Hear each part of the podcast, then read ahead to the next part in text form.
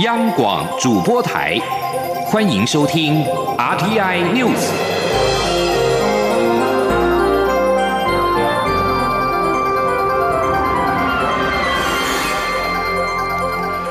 各位好，欢迎收听这节央广主播台提供给您的 RTI News，我是陈子华。首届台美经济繁荣伙伴对话将在二十号在华府以及台北两地同时举行，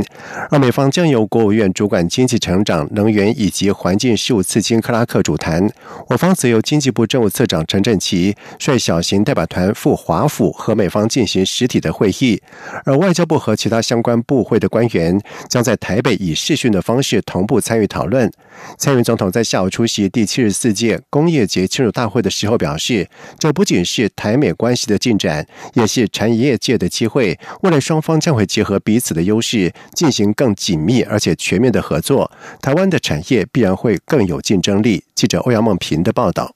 蔡英文总统十一号下午出席第七十四届工业节庆祝大会。他在致辞时，首先感谢制造业不但配合政府的防疫措施，让台湾没有发生工厂群聚感染，许多业者也积极参与防疫国家队，让世界再次看见 Made in Taiwan 的实力。总统指出，在全球经济普遍衰退下，台湾维持住经济的正成长，经济成长率居亚洲四小龙之冠。但面对持续的疫情及全球供供应链加速重组的现况，仍要积极部署、加速转型，才能维持现在的好表现。政府将加强落实受疫情影响较多的产业纾困措施，加速推动重大投资和基础建设计划，强化经济应变能力。六大核心战略产业计划也聚焦在疫情后台湾制造业的优势所在，全力全方位投入供应链重整，以此加速国内产业的升级转型。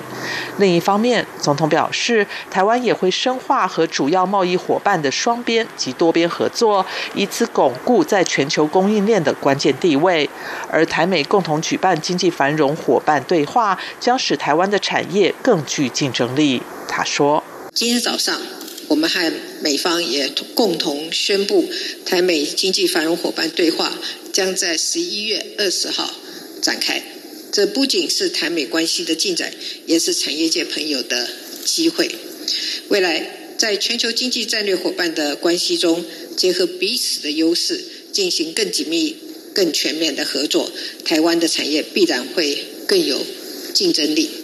总统并指出，除了美国之外，在亚洲市场的部分，他也要谢谢龚总和经济部共组亚太产业合作推动委员会，四年来和新南向六国合办产业链结高峰论坛，促成电子制造、智慧城市、纺织、绿色科技等多项产业合作。他有信心，新南向政策将会不断获得新的成果。中央广播电台记者欧阳梦平在台北采访报道。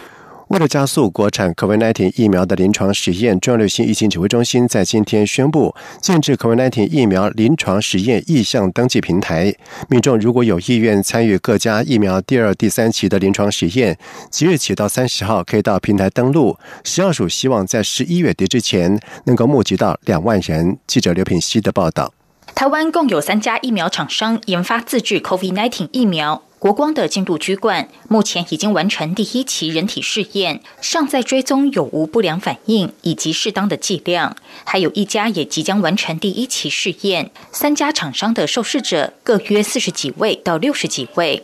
为了加速 COVID-19 疫苗研发，疫情指挥中心十一号宣布建立受试者登记平台。二十岁以上未受监护宣告或辅助宣告的成年人，以及十二岁以上未满二十岁但取得法定代理人同意的民众，如果有意愿参与第二三期人体试验。即日起到三十号可到平台登录填写资料，但完成登记不等于就成为受试者。业者还会进一步评估符合资格才能成为受试者。每一家厂商至少需要有三千五百名受试者，其中五百人为对照组。未来如果疫苗研发成功，这五百人如果有意愿，可以优先接种疫苗。指挥中心希望能够在十一月底前募集到两万人。指挥中心研发组副组长、食药署长吴秀梅表示，国光最快可以在今年十二月底展开第二阶段人体试验。指挥中心专家咨询小组召集人张尚纯表示，除了车马费跟营养费，如果试验过程出现状况，也会无条件提供医疗照顾及保险理赔。他说。受试者，诶，他们呃会需要来来去去医院嘛，哈，所以都会有这样的所谓车马补助费，那也会有所谓需要被抽血嘛，哈，所以也可能会有一些营养费的补助等等的，哈。因为打疫苗而出现一些状况的话，试验机关哈，就是这些医院就会呃无条件的会帮他们做所有的医疗照护，那而且通常临床试验都会加以做保险，哈，万一有任何伤。的话，需要的时候也会有保险机构来负责这个保险的理赔的相关的事项。指挥中心指挥官陈时中强调，这次会有指挥中心建制平台，主要是因为能够缩短招募受试者的时间，减缓临床试验一二期间的空窗期。第二期原本就不需要这么多受试者，这次是结合二三期一起做，但也不会因为求快就忽略安全。目前各国也都采取这样的做法。他评估，大约在明年第二季末，国产疫苗就可以紧急授权使用，国人就可施打。但届时仍要综合考量临床报告跟国内疫情发展。央广记者刘聘熙在台北的采访报道。而至于外界所关注的秋冬防疫专案，陈时中也表示说，指挥中心已经定出了大方向，预计在十八号公布专案的内容。为了反驳“亚中反美”的说法，国民党主席江启臣今天在国民党中常会上表示，国民党的立场很简单，就是支持台美关系进一步的深化合作和坚定亲美和中的路线。同时，江启臣表示，民进党为了替押宝说灭火，就污指国民党“亚中反美”，根本是重复自己过去恶劣抹红的行径，应该予以谴责。记者王维婷的报道。媒体报道指出，民主党的拜登将取代现任美国总统川普入主白宫，而国民党推动反莱猪进口，代表国民党压中反美的路线已经确立。对此，国民党主席江启臣十一号在国民党中常会再次反驳报道内容。他指出，国民党对美国总统大选的立场很简单，那就是支持台美关系进一步深化合作和坚定亲美和中的路线。江启臣说。对于刚刚结束的美国总统大选，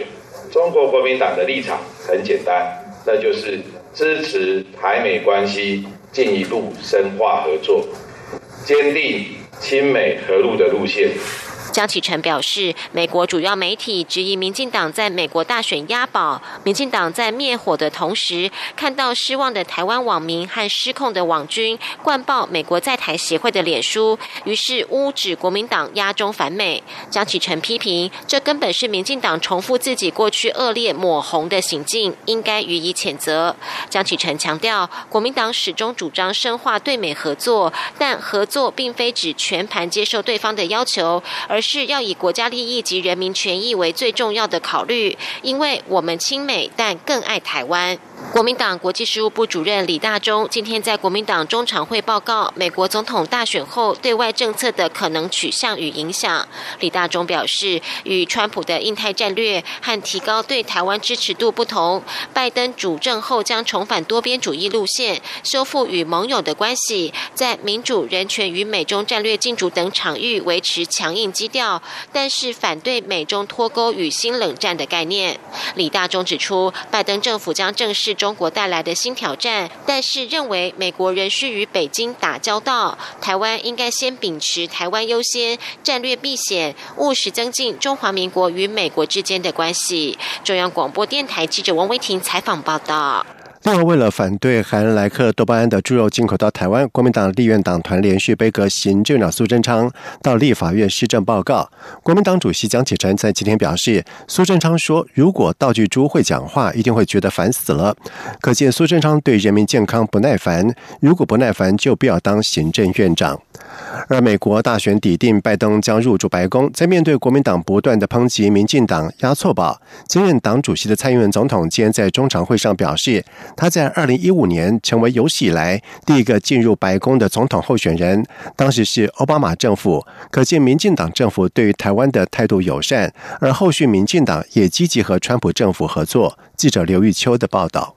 美国总统大选由民主党的候选人拜登胜出。民进党中常会十一号邀请台湾智库执行委员赖宜中以“拜登时代的台美关系发展初期”为题进行专刊报告，针对国民党近来不断质疑民进党在美国大选过度押宝共和党的川普，民进党发言人严若芳转述兼任党主席的蔡英文总统在中常会上的才是指出，二零一六年美国大选结束时，民进党已是执政党。美国还是奥巴马政府，民进党与当时的奥巴马政府有很好的沟通。他甚至是第一个走进白宫的总统候选人。而二零二零年，在野党又说民进党押错宝，但民进党早就证明，即使美国政府更替的情况下，也会持续努力让台美关系能够维持稳定。民进党无论与美国的执政党或是在野党，都维持非常好的互动与沟通。严若芳转述说：“二零一五年，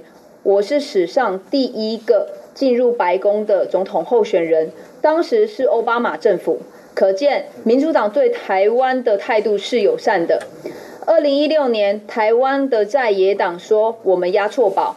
但后续我们积极的跟川普政府合作，创造了台美关系一个很大的进步与进展。总统指出，民进党过去与美国政府、参众两院主要政党和智库、民间团体都有密切的交往，许多有台法案都有赖于美国两大政党在国会合力支持，才能够开花结果。他有信心，台湾在印太地区战略前沿、民主前线的重要地位不会改变，未来政府会深化台美。关系持续争取美国主流民意对台台湾更广泛的支持，而这些主流民意与力量不会因为可能的政党轮替而发生对台湾的支持有所减损。总统表示，美国大选要到整个法律程序完结、尘埃落定，恐怕还需要一段时间。而在这一段期间内，政府会密切关注台海安全以及国内股汇市、政经总体情势的变化，并就可能的情况预为评估判。断隐隐部署，欲请国人放心。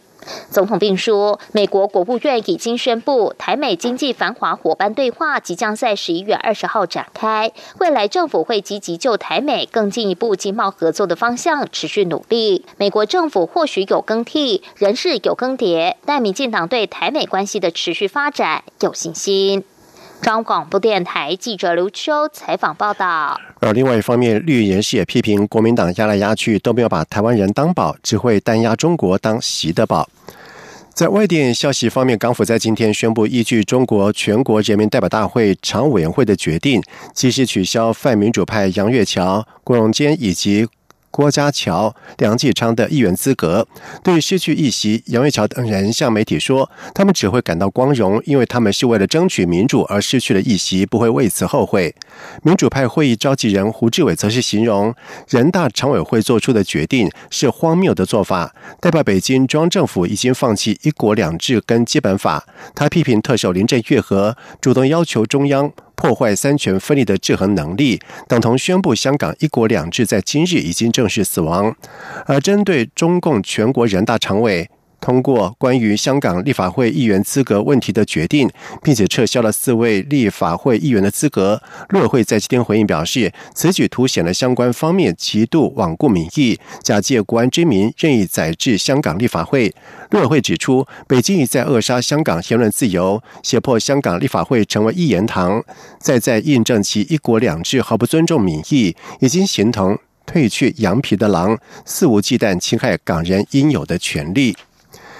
日本放送协会 HK 跟时事通讯社报道说，中国近年来在中南美洲地区的影响力日益增强。像是2018年，多米尼加跟萨尔瓦多相继和台湾断交，转和中国建交。中国也针对基础建设投资跟 COVID-19（ 俗称武汉肺炎）等的防疫，给予中南美洲国家更多财政的援助。而在此情势之下，日本、美国跟巴西三国为更加强。强化经济及安全保障方面的合作，决定发起新协议架构，并且在日本时间十号晚上在巴西首都巴西利亚召开了首次的会议。三国发表共同声明，共享民主以及法治等价值观的三国将共同致力于强化商务环境、扩大外国投资、促进区域合作，以及强化自然发展、数位经济等，以及建设透明而且安全的五 G 网络网、通讯规格等等措施。以上新闻由陈子华编辑播报，这里是中央广播电台台湾之音。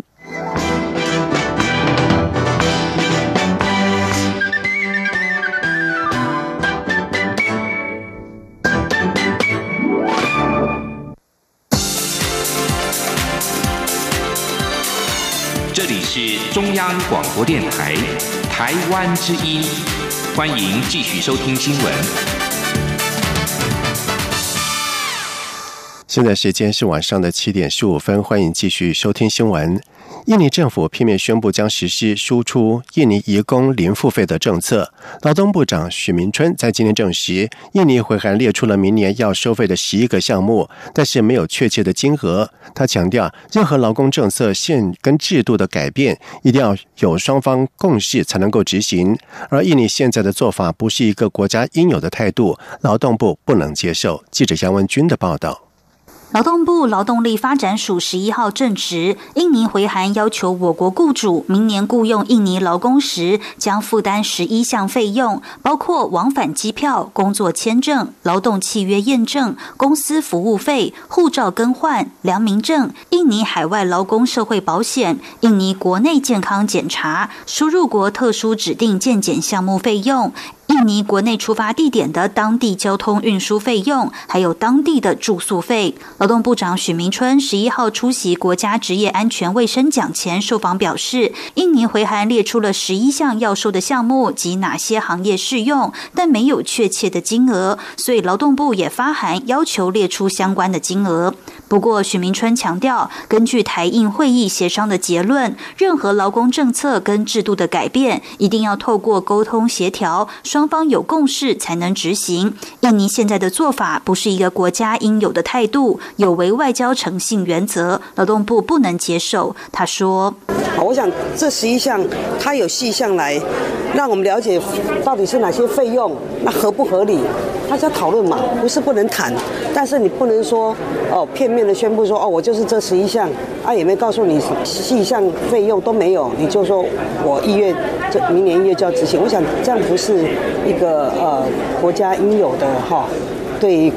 他国应有的态度了哈，这也不符合外交的一个哈。大家的交往的一个原则。至于后续是否会有强硬的应应对策，许明春说：“当然有应应对策，但这牵涉两国谈判，目前不宜对外说明，希望朝友善的立场来讨论。”许明春也说，目前也有请外交部帮忙评估适当的劳工来源国，由于牵涉国安、外交，一切都还在评估当中。中央广播电台记者杨文君台北采访报道。闪电台风为台湾带来的雨势不如预期，旱灾中央灾害应变中心在今天举行了第二次的工作汇报。经济部次长曾文生在会后记者会上表示，由于中央气象局预测西半部的水库积水区在近期要有较大降雨的几率很低，因此包括了嘉义跟台南两个县市在十八号开始夜间减压供水。另外，嘉南明年一起到做是不是要停灌，在十一月底之前会做决定。记者陈立信宏的报道。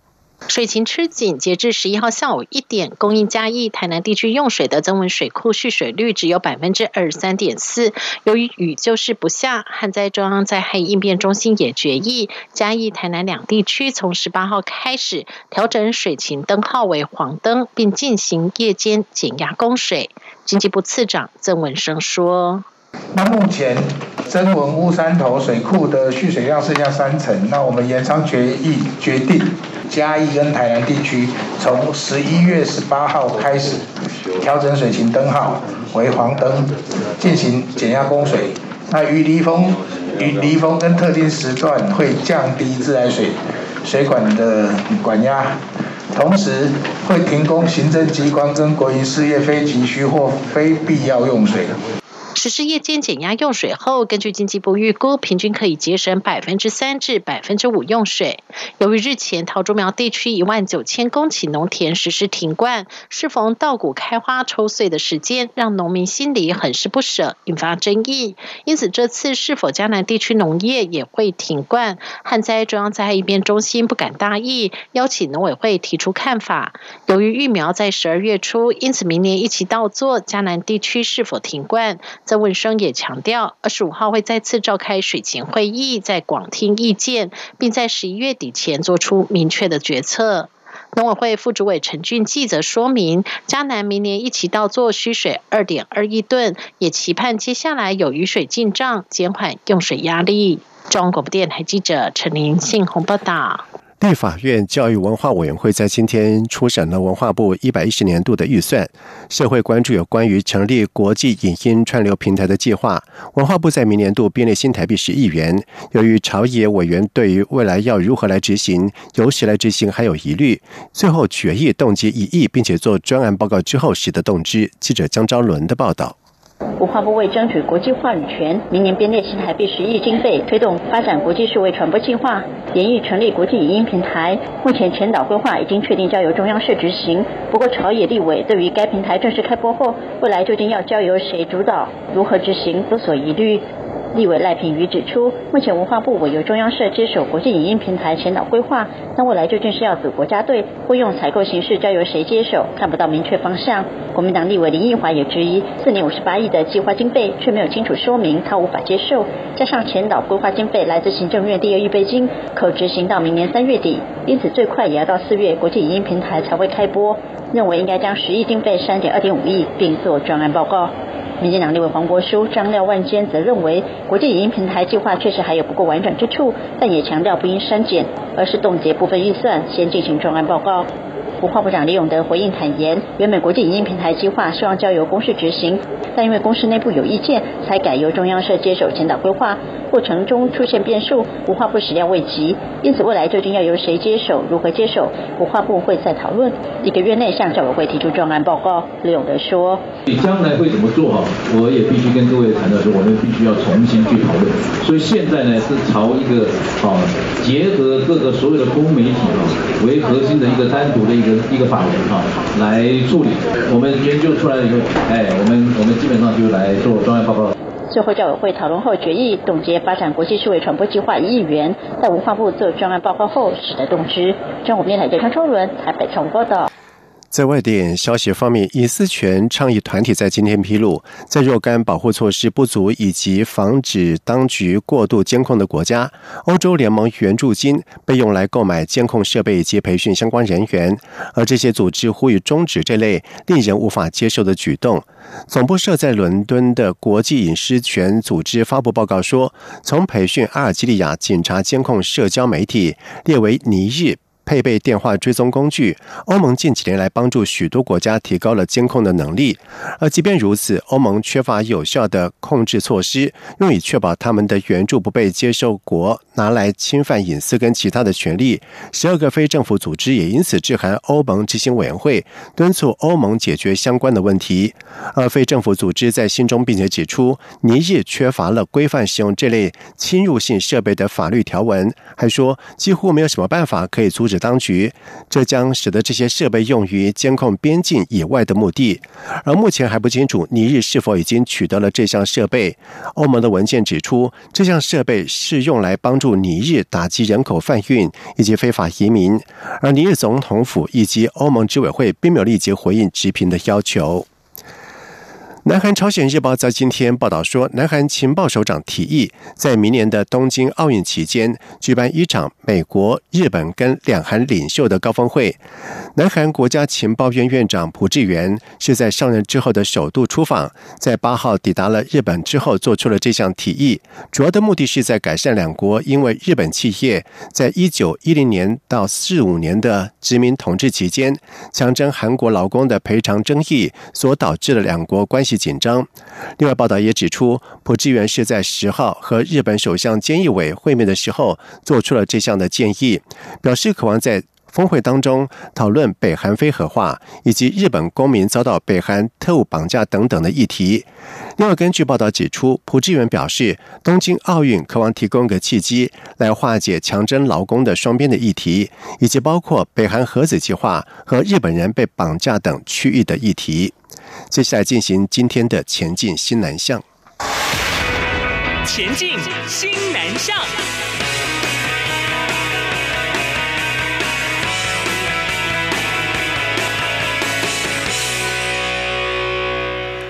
鼓励青年创业，教育部青年发展署推动的 U Star 创新创业计划，在今年更跟。原住民族委员会合作了 U Star 原样计划，在今天表扬了六个基优的团体，而其中由国立高雄科技大学育成中心所辅导的新创公司和睦相处。创立了东南亚木业、原住民琉璃师以及刺绣师，打造出了具有循环经济、原民文化等特色的产品，获颁首奖新台币一百万的创业金。记者陈国维的报道。教育部青年署与圆明会合作推动 U Star 原样计划，第一年首奖百万创业金颁给了由高雄科技大学育成辅导的和睦相处有限公司负责人陈大豪是卑南族，目前就读一所大学原住民专班四年级，但平时已是一名传统刺绣老师。陈大豪说，由于团队有人家里从事家具业，在越南有工厂，所以他们就利用循环经济的方式，将檀木家具的边角料结合。和原住民的工艺技术，打造出各式各样的组装式家具。他们使用的是檀木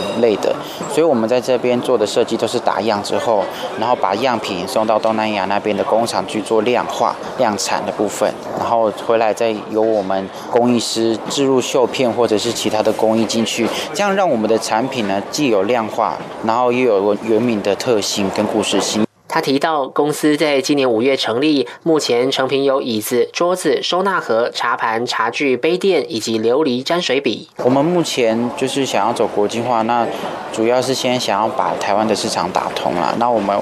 走国际化第一部分会是朝我们的免税商店先开始，然后我们未来也会。有跟国外的企业，就是如果有国外的那个首创展啊、文创展的部分，就是慢慢的去接洽。陈大豪表示，U Star 计划可以协助年轻人进一步实现梦想，不会因为缺乏资金或不晓得如何创业而让自己年长后有遗憾。有了学校育成中心的协助，也让团队更有动力，一步步朝各个目标迈进。中央广播电台记者陈国伟台北采访报道。中华文化总会和台湾爸再度联手推出了新一季新南向动画《黑皮南亚飞》，期盼以不一定要认同，但要理解为什么的核心精神，用趣味动画图解印度的神话、美食、电影，带观众认识印度。文总副会长江川南表示，去过印度的人不是非常喜欢，就是非常讨厌，而基本上是因为不了解。因此，文总特地跟台湾爸合作，推出了《黑皮南亚飞》系列的影片，期盼打破。台湾人对于印度文化的刻板印象，而驻印度代表处副代表陈慕明也透过了影片跨海分享。以往台湾跟印度之间的交流并不频繁，每年两国旅游人口才约几万人，要推广双边合作，第一步就是要先了解对方。而黑皮奈尔菲。文本顾问在台三十年的印度人李梅君则是表示说，在近年来台湾发布任何有关于印度的讯息，不管是蔡英文总统或者是媒体的报道，都会引起了印度人疯狂的转分享。而文总这次推出了黑皮奈亚飞系列的影片，真的让印度人觉得很开心。另外，台湾霸共同的创办人肖雨辰则是表示说，黑皮奈亚飞系列。影片从三个台湾人较熟悉的面向，包括了印度神话、美食跟电影来切入，希望能够帮助台湾人更加了解印度。以上新闻由陈子华编辑播报，这里是中央广播电台台湾之音。亲爱的海外华文媒体朋友们，我是中华民国侨委员会委员长童振源。侨委会为鼓励海外华文媒体撰写有关台湾人在世界各地的努力与贡献，特别创设海外华文媒体报道大奖，规划平面、网络报道类、广播类两类各三个奖项。整件作品只要能展现海外华文报道的专业及深度，就有机会获得美金两千五百元的奖金。报名自即日起至十一月三十日止。相关资讯，请上侨委会官网或脸书专业查询。让我们一起汇聚全球侨胞能量，让世界看见台湾。阳光就是阳光，成了我的翅膀。阳光就是阳光，人民自由飞翔，阳光就是阳光，世界在我肩膀，阳光是你，是我生命的翅膀。